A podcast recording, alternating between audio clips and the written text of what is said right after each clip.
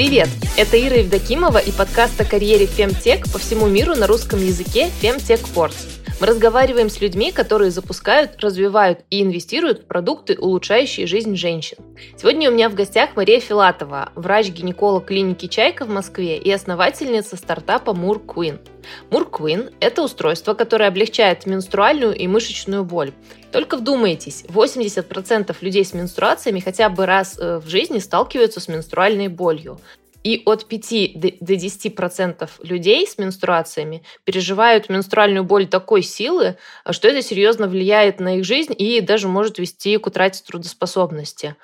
А, об этом, обо всем мы поговорим сегодня с Марией. Мария, привет! Привет! Спасибо большое, что пришла. У меня есть куча вопросов и про твою практику как гинеколога, и про твою жизнь стартапера. Э, хочется за этот выпуск охватить это все. Давай попробуем. Расскажи, пожалуйста, о себе, какой у тебя бэкграунд. Ну, я, как ты сказала уже, врач-акушер-гинеколог клиники «Чайка».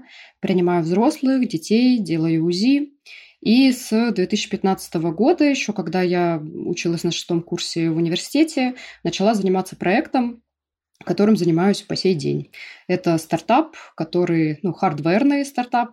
Э, с командой мы делаем устройство, которое создает низкочастотные виброакустические колебания. Эти колебания, они обладают обезболивающим спазмолитическим эффектом, который, в общем-то, как раз необходим при менструальной и при мышечной боли, в том числе там, после тренировки, когда болит спина, шея, вот эти все хронические болевые синдромы.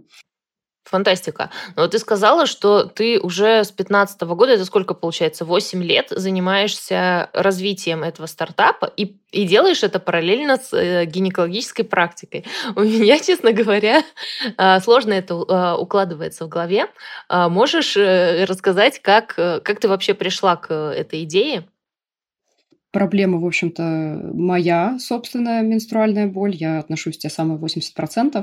Ну и как-то летом была дома у родителей, живот как бы не, не так сильно болел, как вот, э, чтобы пить какие-то препараты. Было лето, хотелось пострадать. Лежала, страдала, пришла кошка, легла ко мне на живот, начала мурлыкать, и боль у меня достаточно быстро прошла.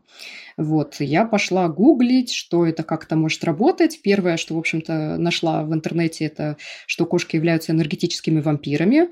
Вот, ну и вот эти вот все штучки но оказалось все гораздо проще, да, то есть кошки вообще, почему они приходят на больное место? Не потому, что они питаются какой-то там энергетикой, а потому что, что у тебя болит, как правило, туда кровь притекает, там становится тепленько, кошечка приходит такая погреться и начинает мурлыкать вообще по каким-то неведомым своим, причинам, которые до сих пор науке еще точно неизвестны, зачем они вообще это делают. Вот. Но мурлыканье кошачье – это, в общем-то, такие звуковые колебания, ну, виброакустические, то есть это что-то такое, и звук, и вибрация два в одном. И ну, конкретно в отношении менструальной боли это то, что может быть использовано, и то, что, как оказалось, ранее не использовалось. Вот, сначала искали, какие есть устройства подходящие, да, вот для того, чтобы просто провести исследование и посмотреть вообще, работает, не работает. Оказалось, что тех устройств, которые вот именно создавали бы низкую частоту, но при этом были бы маленькие, компактные и ну, удобные для того, чтобы их использовать именно для устранения менструальной боли, оказалось, в общем-то, таких устройств нет, поэтому пришлось э, делать с нуля. Но э, научный задел, то есть по самой технологии, он э, был вообще задолго до моего проекта. То есть, в общем-то, тут это не какая-то там супер уникальная там вещь. Э, исследований по самой технологии виброакустической терапии довольно много, и в СССР их было очень много, как оказалось, и, в общем-то, в мировой практике тоже эта технология, она есть, используется в основном для мышечной боли. И начали мы заниматься как раз менструальной болью. Э, выиграли конкурс «Умник» сначала от Фонда содействия инновациям. И, в общем-то, это таким было вот именно первым толчком Потом э, познакомились на мероприятиях, которые вот Фонд содействия инновациям организовывал в Хабаровске тогда еще. Познакомились подожди, подожди, ты говоришь, э, ты говоришь, выиграли и познакомились. У тебя уже тогда были какие-то кофаундеры или это ты была одна? Нет, я была одна сначала. Вот, я так и думала.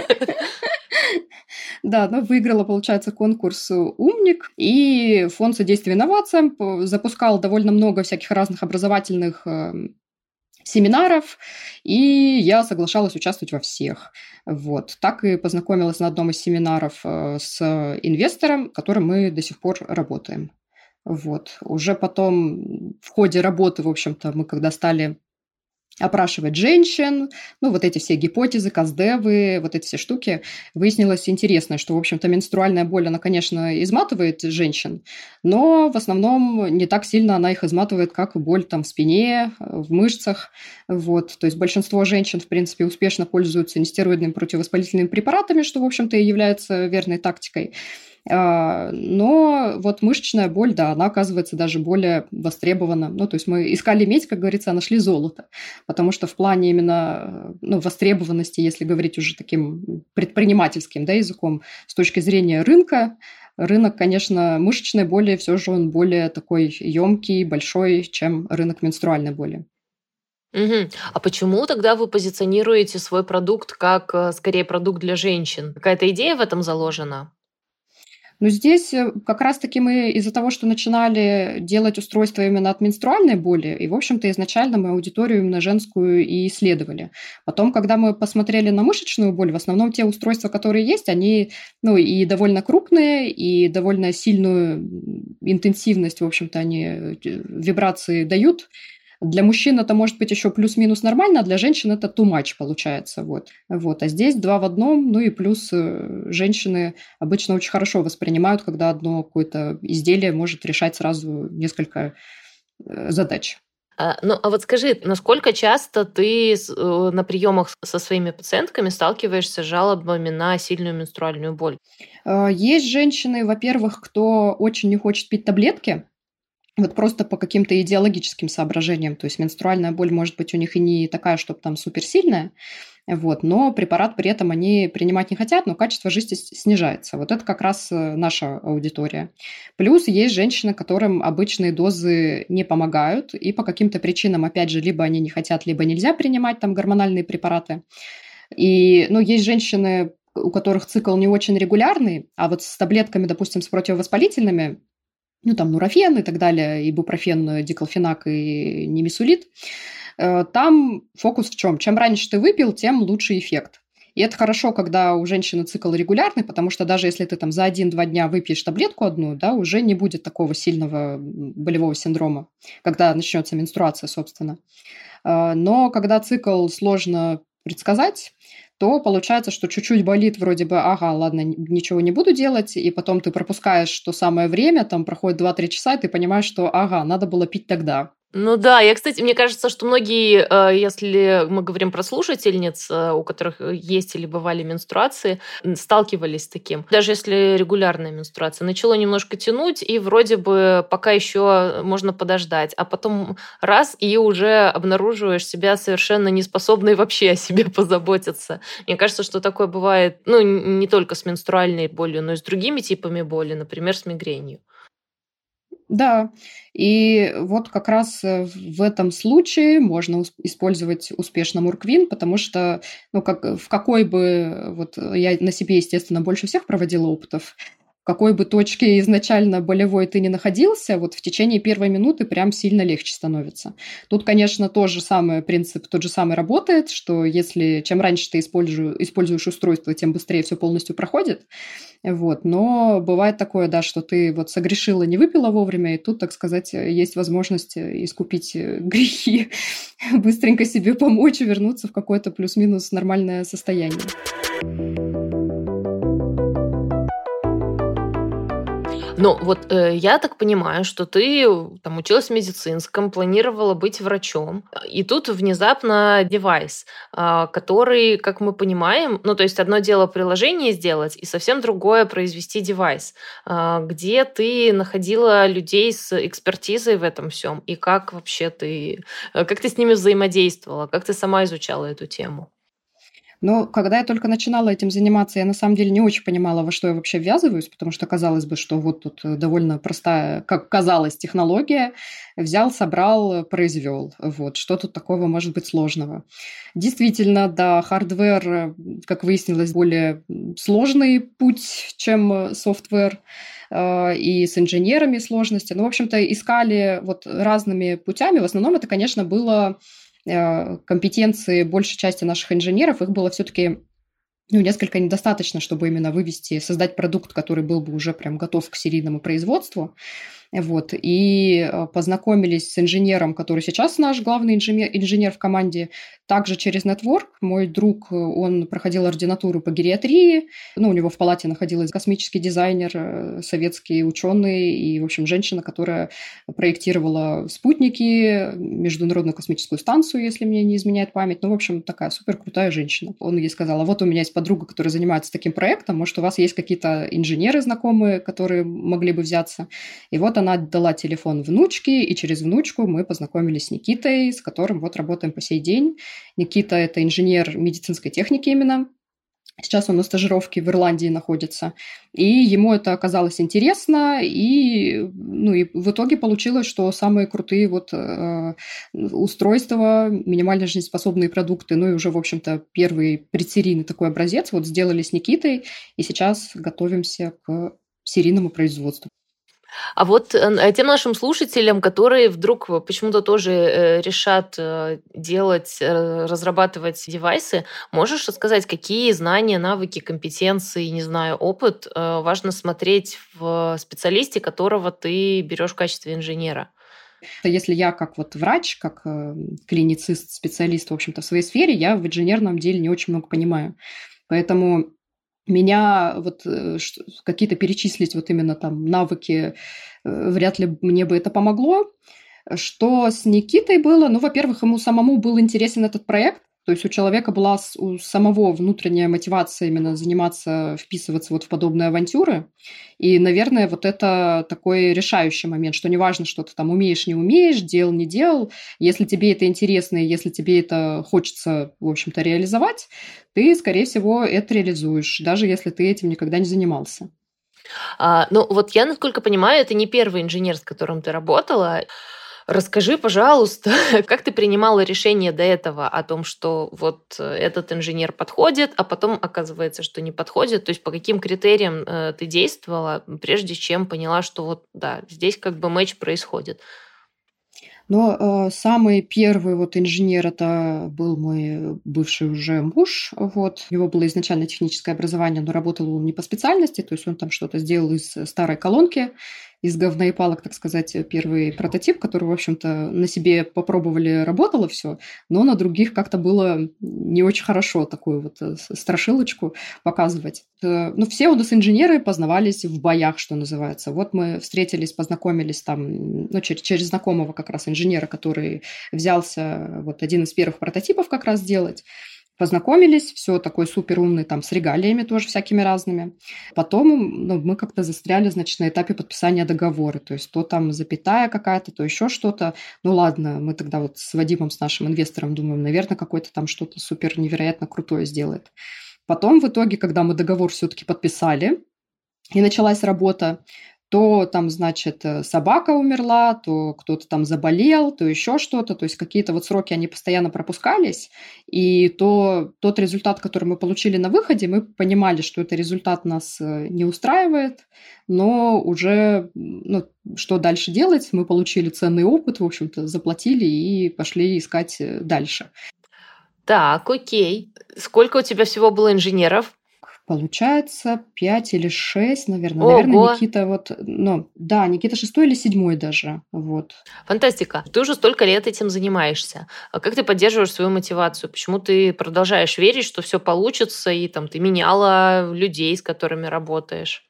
Ну, это уже какая-то и привычка, то есть у тебя сформировалась когда привычка, ты этим занимаешься, ты уже, ну, как вот курение, я не знаю, там, нельзя так взять и прекратить в один день. И, конечно, тут огромную роль еще играет наличие людей, которые, которые в тебя поверили, и вот этот э, тыл, который ты не можешь подвести.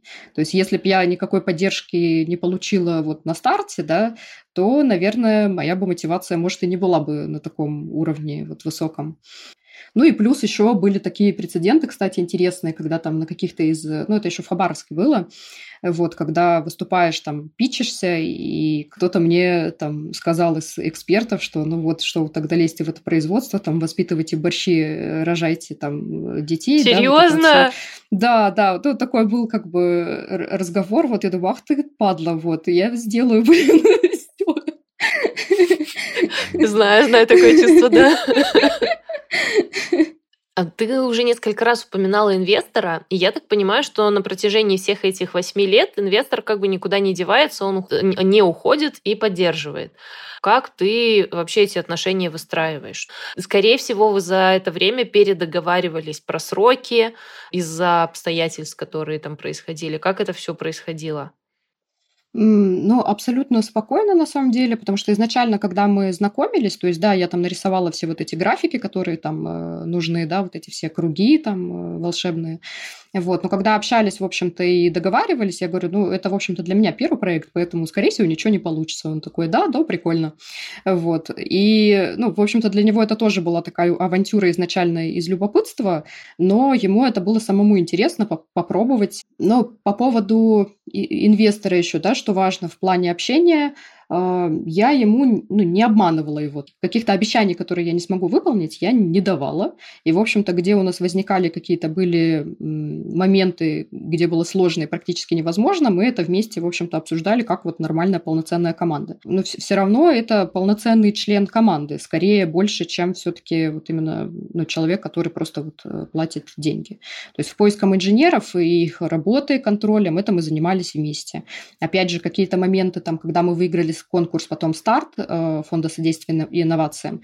В отношении там, регистрации юрлица тоже он очень многие вещи знал, как они происходят, и, в общем-то, э, ну, не только лишь деньгами участвует человек. И он прекрасно осведомлен тем, что происходит, э, что какие, с какими сложностями сталкиваемся. Ну и, в общем-то, наверное, вот эта честность, открытость какая-то вот именно, она вот самый лучший фундамент для вообще построения отношений в команде, в принципе, ну, партнерских. А вот, э, насколько я понимаю, девайсы это такая штука, где ты так или иначе упираешься в патент. То есть это еще, еще одна сложность. А те, кто занимается хардверными всякими штуками, нужно какие-то технологии запатентовать. И как ты эту часть изучала? Ну, есть патентное изобретение, действующее на мое имя, а, способ устранения менструальной боли. Вот. И как мы это сделали, опять же, Network в Хабаровске нашли женщину-патентоведа, которая, в общем-то, помогла оформить этот патент, отбиться от тех претензий, которые ФИПС там э, присылал вот, и получить в итоге патентное изобретение. В целом, по, по поводу патентов, просто важный такой момент. Вот э, многие думают, что сразу все украдут, там что-то, да, надо быстрее патентовать, патентовать.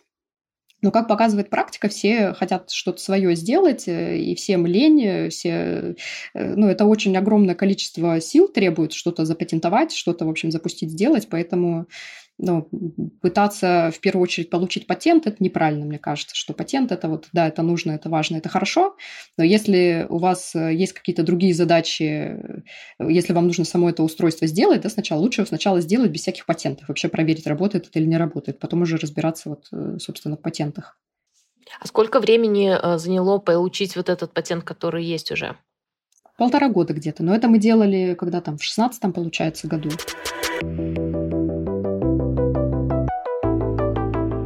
Так, э, я поняла, что есть еще одна важная тема, которую мы пока не касались. Э, она очень пересекается с тем, что именно за девайс вы делаете, какие у тебя лично или там у вашей команды к нему требования. Я думаю, что это еще сильно пересекается с тем, что есть у конкурентов.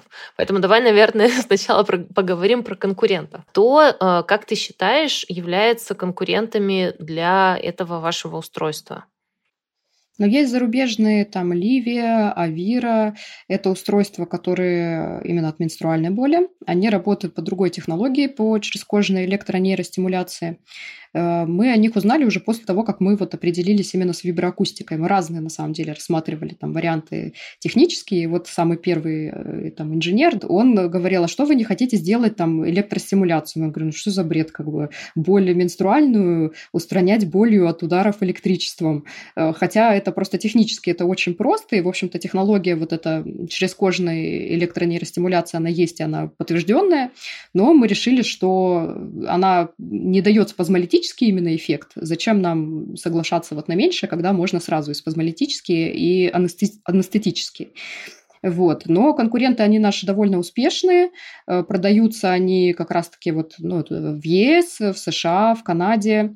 Ну и там есть огромный такой плюс, на самом деле, что вот эти девайсы, которые для черезкожной электронейростимуляции, их можно в очень-очень маленькую э, коробочку запихнуть, и то есть устройство будет прям супер компактное, что невозможно вот в нашем случае, например. Там тоже есть э, свои плюсы, то есть, например, вот эта электронейростимуляцию, ее можно прям долго, прям можно спать с ней, там использовать и при эндометриозе в том числе.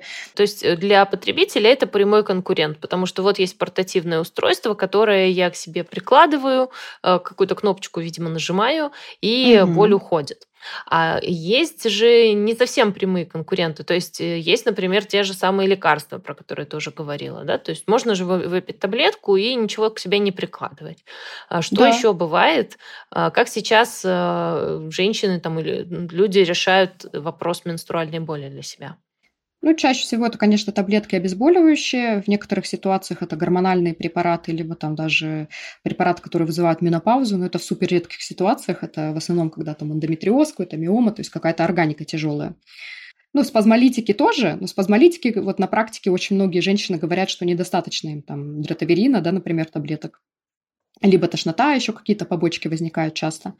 Э, да, это было бы замечательно, если таблетка работала сразу вот мгновенно в любой ситуации, да, что ты выпил там, и она, ты знаешь, что она у тебя там через 5 минут все пройдет или там через минуту, но когда ты ее выпиваешь и понимаешь, что 5 часов, а что-то тебе сильно легче не становится, вот, э, тут как раз-таки э, морквин можно использовать. Но мы не считаем, что мы, в общем-то, будем бороться с таблетками, в общем, вот это, это, кстати, одно, один из минусов, наверное, наших конкурентов, у них, видимо, нет какого-то медика вот в команде, команде непосредственно, потому что они как раз-таки себя позиционируют, что таблетки – это зло, нужно прекращать пить таблетки, э, вы все умрете, там печень откажет. Э, нет, таблетки – это неплохо, но тут вопрос личного выбора, что не все, не все их хотят пить в таком количестве, в котором они необходимы, да, например. Вот, не все их хотят пить в принципе, ну и кому-то они не помогают. Поэтому здесь вот мы такой ну, достаточно взвешенную стараемся позицию занимать, что да, есть много разных способов лечения менструальной боли, и наш на самом деле нельзя сказать, что самый лучший, а все остальное там это плохо. Нет, просто есть вот такой способ, да, таблетки хорошие, и можно даже грелку, на самом деле, это тоже возможный способ. Есть такая легенда, что там кровотечение будет, но не будет кровотечения, по крайней мере, еще никто это не доказал. Э, в душ можно горячий пойти, э, можно взять вот эту чрезкожную электронейростимуляцию, можно взять нашу виброакустику. Тут выбор скорее вот, что сама женщина решит, что ей более комфортно использовать, что конкретно для нее имеет вот наилучший результат. А из чего э, состоит или там будет состоять ваш девайс? Расскажи, как он, как он вообще устроен, напиши его.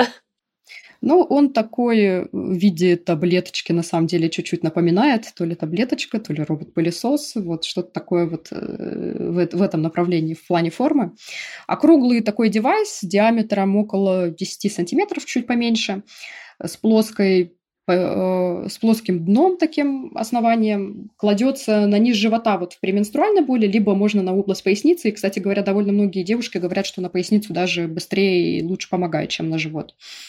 Вот. И прикладывается, включается, создает такие виброакустические колебания, то есть там внутри электромагнитная катушка, которая, в общем-то, есть в э, колонках, сабвуферах. И, ну, в общем-то, вот эта электромагнитная катушка, электрическая схема, там Bluetooth-модуль, которым можно там с телефона управлять, что очень удобно, если ты на спину, например, поставил, да, и можешь режимы там менять э, с телефона. Такая таблеточка, кладешь ее на живот, включаешь, она мурлыкает, и боль проходит.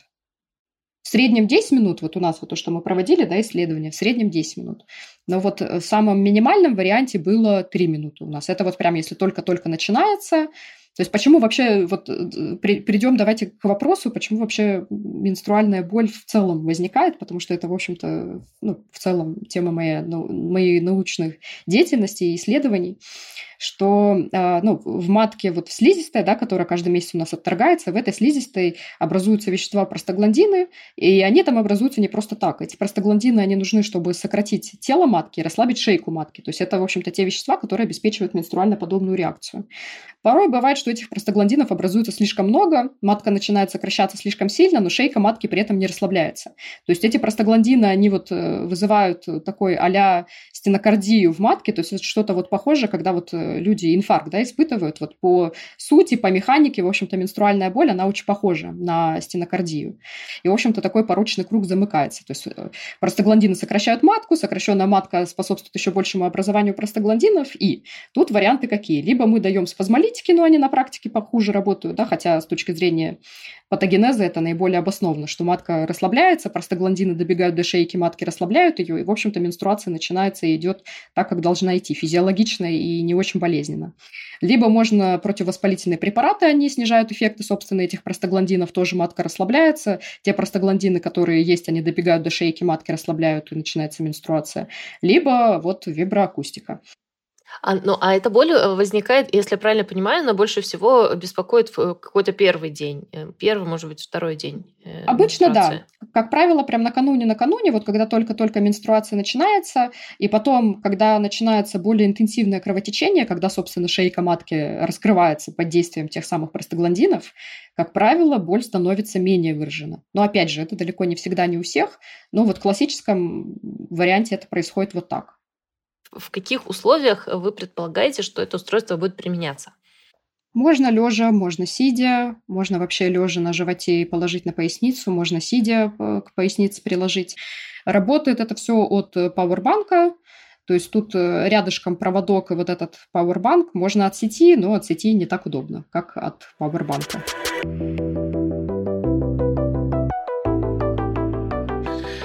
Ты говорила несколько раз про то, что вы проводили исследования. А, как вообще устроено тестирование такого рода девайсов? Что, что вы делаете?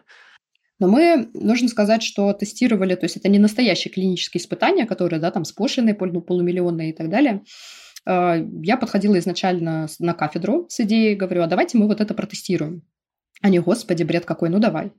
Но, э, в общем, сделали... А почему там, бред? Да, который... Почему бред? это интересно, кстати. Ну сначала, ну, сначала была реакция, типа, господи, кто это придумал вообще? Ну, ладно, давайте делать. Вот. Мне кажется, не очень часто это, что какие-то ну, студенты да, приходят и говорят, а я вот тут придумал такую штуку, давайте вот попробуем, испытаем, и вот угу. на кафедре проведем исследование. То есть это обычно, знаете, такая традиция, она и сейчас продолжается, что человек приходит там, например, в аспирантуру, еще куда-то, он не со своей какой-то темой приходит, да, он берет то, что ему дают дают, и вот это из поколения в поколение там люди исследуют там веками этот э, уровень там селена, йода, э, содержания там где-нибудь в грибах, да, ну и, в общем-то, люди занимаются... То, что интересно научному руководителю обычно. Да даже научному руководителю, у меня такое ощущение, это далеко не всегда интересно, просто тут же еще и нужно исходить из того, на что есть возможности, потому что ты можешь, конечно, хотеть заниматься там какими-то супер молекулярными, там, микро какими-то нанотехнологиями, вот, но при этом нет технических возможностей в университете университете. То есть ты приходила на кафедру, это было еще в Хабаровске, правильно? Да, да, да, да, это вот моя самая любимая И говорила, вот э, девайс, хочу потестировать. Что было дальше? Но я еще приходила, когда без девайса, вот, э, говорю, что вот такая концепция, такая идея. Ну, сначала шок, э, отрицание, торг, депрессия, да, вот это вот все. Э, вот, но сказали, ну, давайте. Ну, внутренняя мотивация студента такая, она в итоге и отношения соответствующие, и помощь Э, делает со стороны вот окружающих э, коллег, кто может, в общем-то, помочь. Разрабатывали сами протокол исследований, ловили студенток в общежитии в основном, родственников студенток, и приезжали, там где-то я приходила в общежитие, где-то я приезжала на дом кому-то с устройством, и все это мы фиксировали. То есть это не было вот настоящее клиническое испытание, да, это была студенческая научно-исследовательская работа. Там, конечно, была у нас не очень большая выборка, 27 человек, но это каждого из этих людей это э, ну, довольно непросто, в общем-то, именно во время менструации, да, поймать. То есть вот, вам нужно э, было нужно... поймать в определенное время цикла, да, я да, понимаю да, задачу, непростая. Да, да, да, да.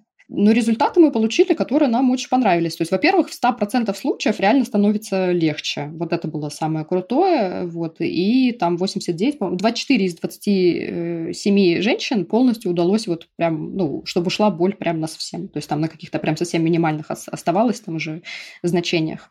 Вот, и эти результаты нас, в общем-то, очень порадовали. И сначала это были такие довольно, ну, громоздкие, в общем, прототипы, да, вот так скажем. Угу. Потом, вот когда на этих прототипах, может быть, не самых красивых, но рабочих поигрались, мы поняли, что, в общем-то, да, имеет смысл действительно делать дальше, искать. Вот ты сейчас находишься в Москве, у вас есть уже прототип, который, ну, более-менее тебя удовлетворяет, насколько я понимаю. А какие у вас следующие этапы? Вам ведь нужно это как-то на рынок выводить, но я так думаю, что это, ну, как бы, есть несколько этапов, как это происходит. Какие этапы тебя тебя впереди ожидают? Да, ну первое это, конечно, написать инструкцию, получить сертификат. Э, ну, кстати, да, вот по поводу меддевайсов, если вы хотите что-то делать как медицинское изделие, делайте лучше это не медицинским изделием, потому что сейчас это какое-то что-то там вообще, господи, помоги, называется, в плане регистрации. То есть, что, чтобы пройти регистрацию, это просто 7 кругов ада. Поэтому до тех пор, пока вы можете быть массажером, там, я не знаю, э, чесалкой, плевалкой, бытовым каким-то прибором, вот, будьте им, и вот э, с медицинской регистрацией ситуацией заморачиваться, я так думаю. Если, если в этом нет острой необходимости, лучше этого не делать. А, мы решили как раз-таки не идти по пути вот именно медицинского изделия, потому что это просто ну, сложно, дорого, долго, и мы, в принципе, ну, общались, опять же, с сертификационными центрами, нам это особо и не нужно. Мы можем быть массажером, их вот там в каком-то в 21 году, по-моему, массажеры исключили из обязательного э, перечня устройств, которые подлежат э, медицинской регистрации, поэтому нам вот только инструкция, сертификат безопасности и, в общем-то, все. Э, и с этим мы уже можем продаваться. А производиться мы планируем, ну, нам позволяют, в принципе, конструкция устройства вот по 10 штук, да, там производить, печатать корпуса на 3D-принтере.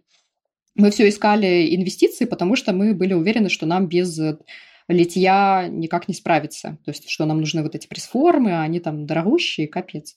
Вот. Но тут оказалось, что, в общем-то, там, если печатать на 3D-принтере, это настолько сейчас вот популярная и более дешевая становится технология, что нам, в общем-то, с этими пресс-формами и заморачиваться не нужно, потому что мы все равно какие-то там космические объемы на первых этапах не планируем производить. Ну вот чтобы именно Э, продать первой части людей, чтобы они попробовали, сказали нам какие-то вот косяки, да, там, если есть сильные, вот, чтобы мы, в общем-то, сразу конструкцию по ходу дела меняли, а не когда уже ты там тысячу произвел, и тут оказывается, что вот что-то там не так. Вы планируете производство в России?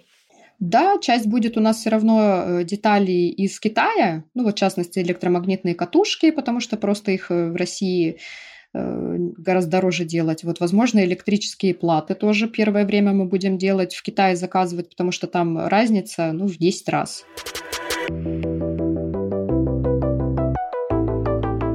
У тебя медицинское образование, ты уже поднаторела в бизнесовой части производства девайсов. Как вообще выглядит, не знаю, твой бюджет? Как вообще ты управляешь э, всем этим э, делом? Э, ну, на самом деле, в плане финансов, то есть у нас э, практически никогда не сходится то, что мы запланировали, то, что мы потратили на самом деле. Если говорить про финансовую часть, то тут больше все-таки это вот как раз Вадим в Хабаровске наш инвестор покрывает. Вот, я только, ну вот как раз вот с Никитой, Никита, то есть он там занимается разработкой, он все это посчитает, смету дает, и дальше Вадим, в общем-то, ну, переводит деньги. То есть вот так-то примерно uh-huh, у нас uh-huh. работает. Вот, в плане управления, то есть у нас не какая-то супер огромная команда. Ну, я сама не получаю зарплату никакую, то есть у меня там часть вот была, конечно, с грантов, там, ну, можно было, так сказать, э, шикануть чуть-чуть, но сейчас какой-то зарплаты, зарплаты нет, но есть уже вот ощущение того, что это вот-вот уже будет производиться, наконец. Давай попробуем может быть, осмыслить твой э, путь и как врача, и как предпринимателя, потому что мне кажется, что это два таких, э, вот в моей как бы реальности, у меня мама врач, и бабушка была врач, и я сама в медицинском вузе училась, и я в целом понимаю, что врачебный mindset, э, он максимально далек от предпринимательского в моей картине мира. А, может быть, э, ты сейчас как-то расскажешь, как тебе эти роли удается совмещать, и какие есть, не знаю, ограничения в каждой из них, или какие есть, наоборот, плюсы, которые можно туда-сюда туда э, перемещать? А, на старших курсах университета, параллельно, опять же, когда я занималась разработкой устройства, я еще и работала медицинским представителем. Это человек, который ходит по аптекам, по врачам, э, продвигает какие-то определенные препараты, э, вот, ну и занимается, в общем-то, продажами.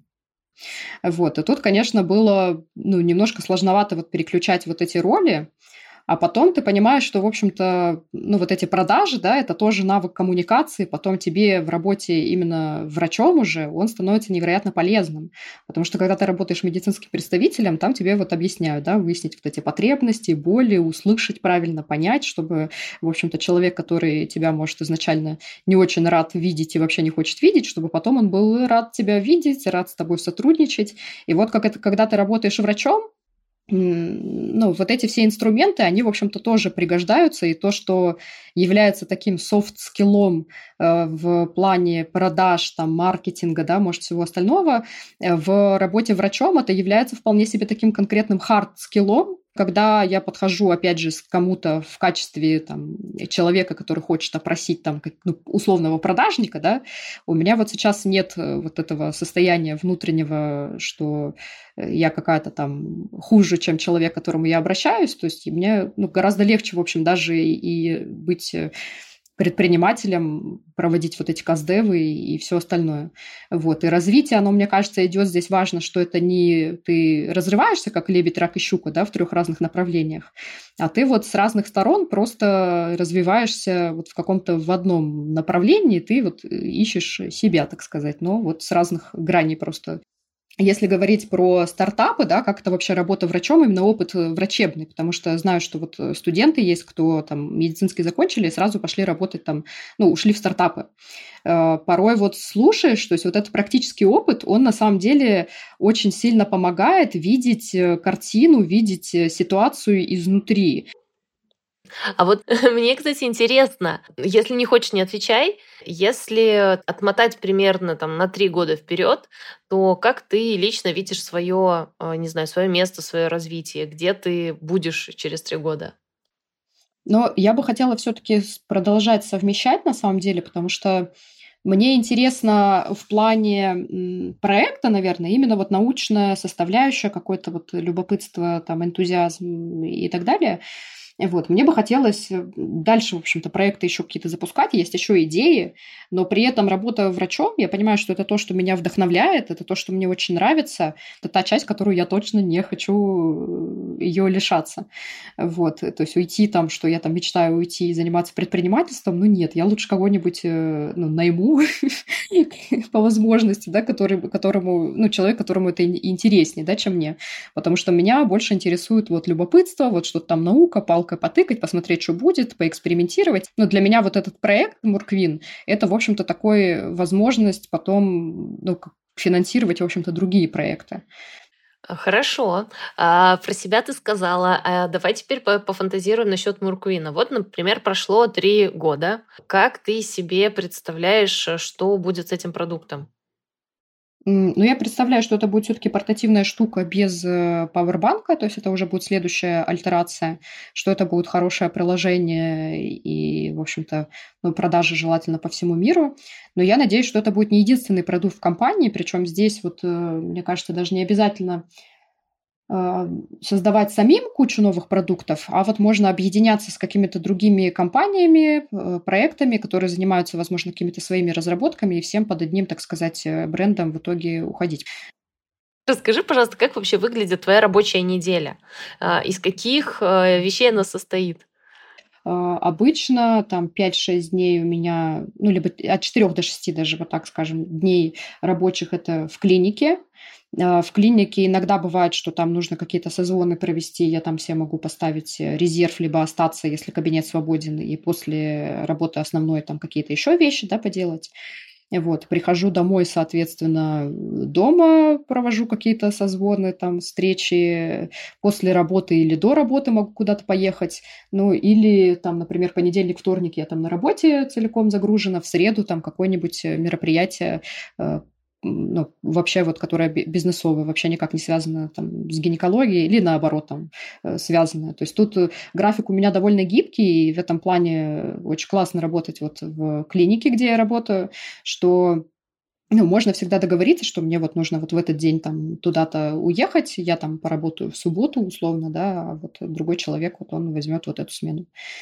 А, вот я как раз и хотела узнать, на какие мероприятия ты ходишь помимо работы. Ну, то есть, понятное дело, что у тебя есть дела, связанные со стартапом, есть дела, связанные с работой, но, судя по всему, ты ходишь и туда, и туда. Это часть моего отдыха скорее ну вот там просто в бар, да, там вот посидеть там с друзьями, вот как- как-то, если в бар, то со стартаперами что не посидеть, то есть это точно такая же вот э, развлекательная тусовка, только вы обсуждаете там, э, ну, какие-то такие вот э, глобальные вещи, там, планы по захвату мира и все остальное. Вот, то есть как-то, ну, оно получается, что часть, наверное, вот стартаперская часть инноваций, она для меня более развлекательно воспринимается. То есть там все-таки уровень ответственности там за чужую жизнь, да, по крайней мере, у тебя ее нет, поэтому, ну, то, что да, там тебе приходится, чтобы мозги там немножечко работали, разминались, но это все как-то вот приятненько получается. Вот. А работая врачом, да, конечно, ты погружаешься в каждую вот э, ситуацию, в каждого человека максимально, э, но после этого требуется отдых, и вот как раз-таки деятельность старт, ну, вот стартаперская по проекту, она является для меня вот вариантом переключения, вариантом отдыха. А, вот из тех технологий, которые ты видишь сейчас, которые развиваются активно, э, как ты считаешь, какие э, технологии надо прям вот э, срочно-срочно еще вчера или уже сегодня или хотя бы завтра принести в решение проблем, с которыми женщины сталкиваются? Я считаю, что нужно, конечно, вот криоконсервацию ацитов, то есть заморозки яйцеклеток, да. Сейчас это прям супер популярно становится. И после 35, например, вероятность э, ну, наступления беременности, да, там естественным путем, да даже искусственным, она сильно снижается. Вот. И вопрос вот именно отсроченного материнства, я считаю, что вот эта заморозка яйцеклеток, это, конечно, процедура, которую было бы неплохо, ну, вообще на каком-то даже государственном, что-то уровне обсуждать, что там люди, допустим, девочка, условно, там, ну, не всех подряд, да, там, ну, вот с красным дипломом ты заканчиваешь университет, вот тебе, пожалуйста, там оплачивается там сертификат, замораживается клетки, что делай, что хочешь с ними делай, захочешь, забеременеешь, родишь, не захочешь там, и вдруг тебе приспичит там в 40 или в 50 лет это сделать, вот, пожалуйста, твои молоденькие, здоровенькие яйцеклетки. Вот, можно хранить именно замороженные яйцеклетки. Ну, до 35, говорят, лучше это делать. Все-таки там качество яйцеклеток, их э, вероятность там потом, что все пойдет хорошо, тоже гораздо выше. То есть тебе хочется, чтобы э, вот эта э, возможность э, сделать криоконсервацию яйцеклеток э, и хранить их потом долгое время, э, чтобы эта возможность была э, у большего количества женщин. Потому что, насколько я понимаю, как сейчас это устроено, э, сейчас нужно э, и за процедуру платить, и потом платить еще за хранение яйцеклеток. Но по поводу стоимости, вот даже в Москве, да, если говорить, мне вот подруга говорила, что в Нижнем Новгороде там сильно дешевле. Но даже в Москве эта процедура от 150 до 200 тысяч, это сама заморозка, все вот это забрать, простимулировать, собрать яйцеклетки, да, а потом хранение от 10 до 20 тысяч в год. То есть, в принципе, не сказать, что это какая-то супер дорогая вещь, э, да, это не очень дешево, но, в общем-то, можно себе позволить. И опять же, в городах поменьше, вот, э, ну, стоимость э, еще пониже. Но вопрос в другом, что многие люди об этом даже не знают. Угу. Многие не знают, а тут же еще чем больше какие-то вещи мы делаем, да, тем э, лучше потом эта технология развивается. И со временем все равно все технологии удешевляются. Я не удивлюсь, если через 20, там, 30, например, в каждой женской консультации будет там какое-нибудь вот оборудование, да, что вот там тебе 25, э, планируешь сейчас рожать, не планируешь, ну, давай яйцеклетки заморозим. Две мысли хочу сказать. Я недавно видела, э, есть, э, по-моему, в Великобритании или в Америке, ну, неважно. В общем, есть такой стартап, по-моему, даже не один, э, который позволяет шерить яйцеклетки. То есть, например, женщина, которая готова быть донором яйцеклеток, она может их бесплатно сдать и бесплатно хранить, но какая-то часть яйцеклеток э, может, э, как бы ей может воспользоваться другая женщина, другой человек. Э, и, ну, в общем, там модель как раз такого шеринга яйцеклеток. А второе, э, второй сюжет, который я недавно прочитала, что в Великобритании это уже не, не про яйцеклетки, а про эмбрионы, но э, в Великобритании есть проблема с замороженными эмбрионами, потому что люди замораживают, а потом не используют. И хранить их уже, ну, считай, что негде. А там э, проблема заключается в том, что у них нет э, законодательно хорошего варианта эти эмбрионы э, как-то дальше пожертвовать, например, на научные исследования или еще на что-то такое. Вот. Но в целом как будто бы сам сюжет в том, что в какое, через какое-то время, если люди будут использовать эти возможности, ну так, довольно массово, а, что в какой-то момент нам нужно будет решать, что делать с этим огромным количеством а, половых клеток, а, тоже, мне кажется, интересным для рассмотрения. Вот здесь как раз-таки в том и фокус вот, вот с этой программ, программой заморозки яйцеклеток, что ты вот 20-летнюю свою, пока ты там еще здоровенькая, молодая, и у тебя там хорошие яйцеклетки, да, без каких-то хромосомных аномалий, э, заморозила их, и потом в 40 лет ты берешь свои яйцеклетки, то есть ты не заново стимулируешься и берешь э, свои уже взрослые, да, там, а берешь вот эти 20-летние свои же, то есть не донорскую яйцеклетку, а свою родненькую ну вот в плане заморозки яйцеклеток, просто сейчас в основном все-таки женщины приходят за 30 вот с этой программы, да, потому что там до 30 обычно все в таком каком-то, ну вот, вот э, от меня, мне кажется, в 35 больше, больше всего уход пациенток вот как раз-таки на эту процедуру. Вот. А, ну, то есть твоя врачебная идентичность как раз говорит, что лучше бы пораньше этим заняться, если уж заняться, для того, чтобы потом просто э, повысить свои шансы на рождение э, более здорового ребенка. Совершенно верно, да. То есть чем, э, чем раньше это делать, ну вот я говорю, как я это, например, вижу, что если бы это ввели на каком-нибудь там государственном уровне для там, выпускниц университетов с красными дипломами, вот, вот как, ну вот мы как вот, да, это сделать, просто это же нужно, э, это, это не столько для того, чтобы заниматься какой-то именно Евгеникой и там типа краснодипломников, но это какой-то вообще критерий, по которому, по которому можно вообще э, ну, выбрать тех людей, которым, ой, выбрать тех людей, которым Э, ну, в общем-то, эта процедура может быть там в счет ОМС предоставлена. А остальные просто хотя бы будут знать об этом. Вот, то есть тут, э, в общем-то, вопрос даже не столько в том, что это хотят люди, не хотят, потому что далеко не все, конечно же, захотят. Вот, но э, вот другая проблема, что люди не знают, не знают, а потом, когда узнают, и что ж раньше-то такого вот не говорили мне никто. Э, да, это звучит как тема отдельного подкаста про бесплодие и про, там, ну, и про фертильность, наверное, так. Мария, спасибо тебе огромное, что пришла и рассказала, э, на самом деле, про все рассказала, и про свой предпринимательский путь, и про свою практику как э, врача-гинеколога, и про свои идеи о том, что еще можно развивать, и действительно можно еще очень много привносить в эту индустрию. А, может быть, ты хочешь что-то напоследок еще пожелать нашим слушателям и слушательницам? Ой, я желаю, конечно же, здоровья, репродуктивного, ну и не только репродуктивного. Рожайте, когда хотите, не рожайте, когда не хотите замораживайте яйцеклетки, регулярно ходите к гинекологу и сдавайте ПАП-тест э, тоже регулярно и вакцинируйтесь от ВПЧ.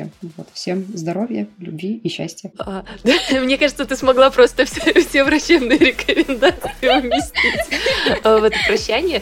А, спасибо большое. Я хочу, чтобы вы знали, что наш подкаст Femtech Force делается руками нескольких человек, и сейчас я назову их имена.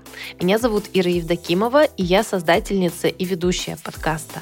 Также над подкастом работают Мария Мюллер, Мария Сковинская, Ксения Климова и Полина Чепурина. Если вы хотите поддержать наш подкаст, оставляйте донаты на Boosty и Патреоне. Ссылка в описании. А я напоминаю, а, что это был подкаст Femtech Force а, о карьере Femtech по всему миру на русском языке.